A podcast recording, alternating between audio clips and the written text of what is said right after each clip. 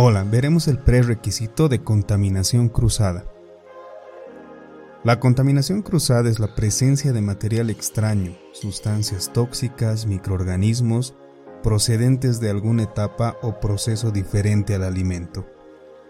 Para prevenirla, deben estar implementados programas para controlar y detectar la contaminación. Se deben incluir las medidas para evitar contaminación física, química, alergénica y microbiológica. Los principales tipos de contaminantes son los físicos, químicos, biológicos y alérgenos.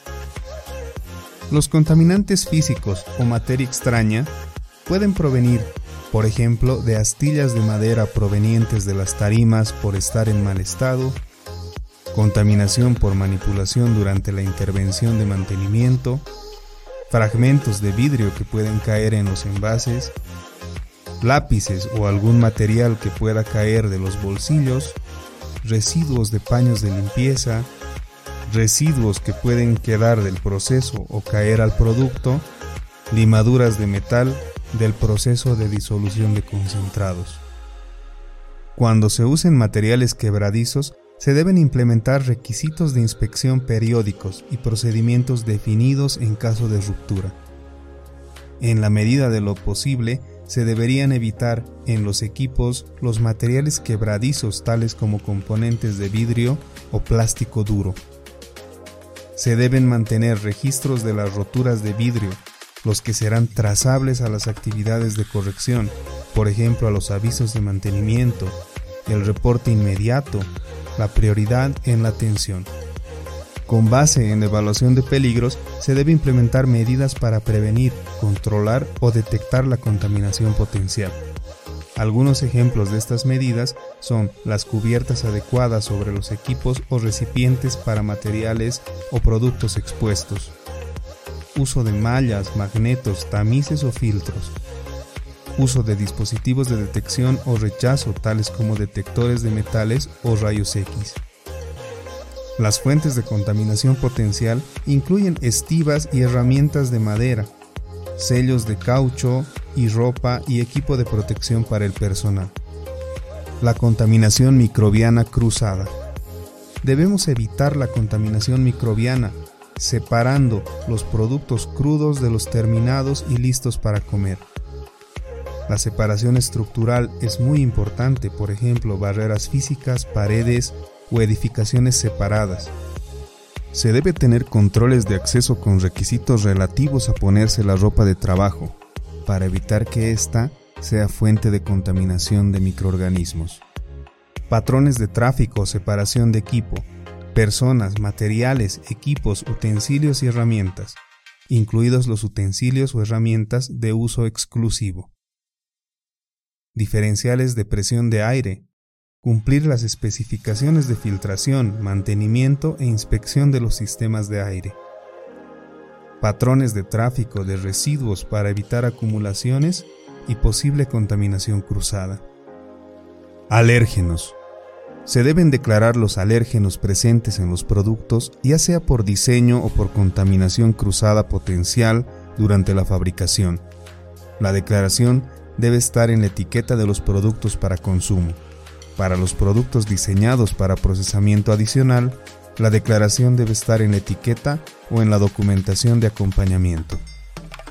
Los productos se deben proteger de contaminación cruzada no prevista con alérgenos mediante prácticas de limpieza, cambios de productos en la línea y ordenamiento en la secuencia de producción.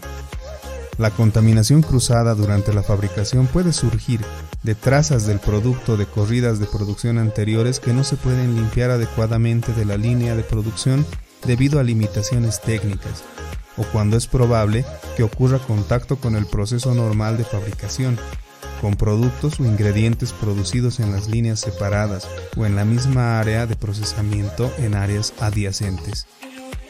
El reproceso que contiene alérgenos se debe usar solamente en productos que contengan los mismos alérgenos, por diseño, o mediante un proceso que demuestre que retira o destruye el material alergénico. Los empleados que manipulen alimentos deben recibir entrenamiento específico en conocimiento de alergenos. y prácticas de fabricación asociadas. Se debe evaluar el conocimiento y el entendimiento después de la capacitación. La contaminación química puede provenir de residuos de químicos usados para desinfectar, residuos de lubricantes o aditivos que pueden caer al producto, uso de químicos no autorizados para la limpieza de superficies.